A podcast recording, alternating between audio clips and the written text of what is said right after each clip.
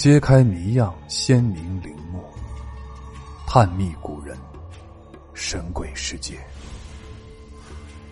欢迎您继续收听本书新系列《不安宁的亡魂：中国历代盗墓事件》。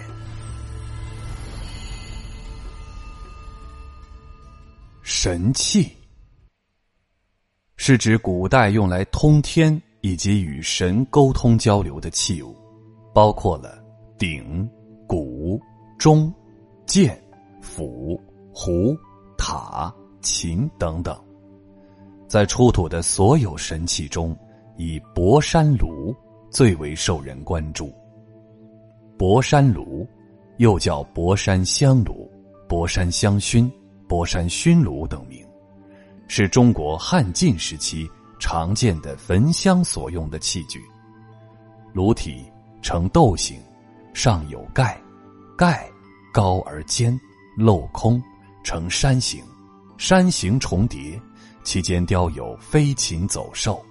炉下有底座，有的变体是云气花纹，有的鎏金或金银错。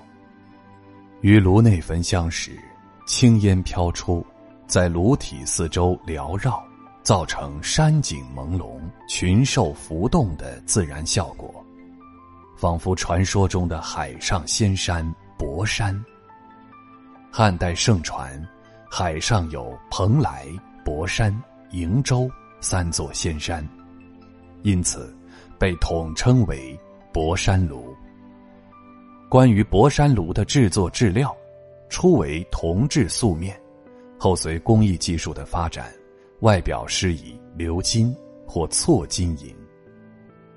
博山炉主要流行于汉代，而汉代人使用博山炉主要有三大作用：一是古人以博山炉为神器，用此烧香祈祷以达神明；二是。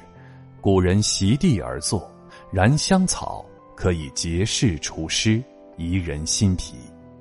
三是，达官贵人有熏衣染被的习惯，用从国外输入的蕙草熏香衣被，以显示华贵。之前，主要使用茅香，即将熏香草或蕙草放置在斗式香炉中直接点燃，虽然香气馥郁。但烟火气很大。到了汉武帝时，南海地区的龙脑香、苏合香传入中土，并将香料制成香球或香饼，在香球或香饼下置炭火，用炭火的高温将这些树枝类的香料徐徐燃起，香味浓厚，烟火气又小，与此相适应的，便出现了形态各异。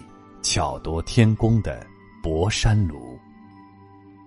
当然了，像博山炉这种奢侈品，也只有那些帝王将相等贵族方能享受。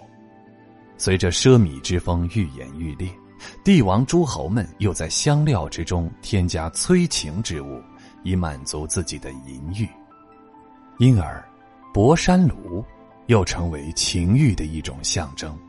这在古人的文学作品中可见一斑。让我们来听一下南朝民歌《杨盼儿》：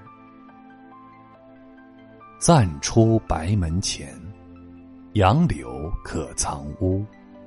欢作沉水香，浓作博山炉。这首描写的是南朝民歌里出现的性爱的欢乐。而沉水香和博山炉，便是男女生殖器含蓄的比喻。李白也写有一首《杨盼儿》：“君歌杨盼儿，妾劝新丰酒。何许醉官人？乌啼白门柳。乌啼引杨花，君醉留妾家。”博山炉中沉香火，双烟一气，凌紫霞。可见，就连豪放不羁的李白，也需借着博山炉来描写性爱，可见博山炉的催情作用了。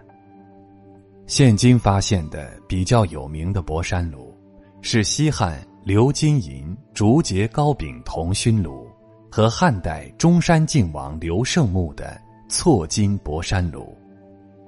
错金博山炉，通体错金，炉盘式错金流云纹，炉身的盘和座是分铸后用铁钉铆合的，盘上部及盖。铸出高低起伏、俊俏的群山，山间则点缀以猎人和野兽，刻画出一幅生机盎然的狩猎画面。同时，圈足是错金卷云纹，作把透雕成三龙跃出水面，龙首顶托龙盘，勾画出沟通天人的神山图景。据《两京杂记》记载，长安巧工丁缓善做博山炉，能够重叠雕刻奇禽怪兽以作香炉的表面装饰。博山炉工艺之繁，远远超过了后来所出现的五足或三足香炉。此外，北宋考古学者吕大林《考古图》也曾记载。香炉像海中博山，下盘注汤，使润气蒸香，以向海之四环。除了博山式香炉之外，魏晋南北朝时期还出现了青瓷或白瓷的长口三足和五足炉。民间所用的戴耳式瓷质香薰，也常见于此一时期出土的文物之中。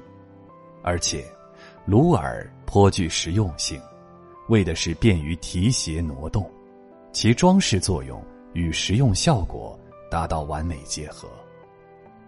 此外，附属于香炉的器物上有香铲、香钵、香柱、香匣种种，都是添香和燃香时的用具。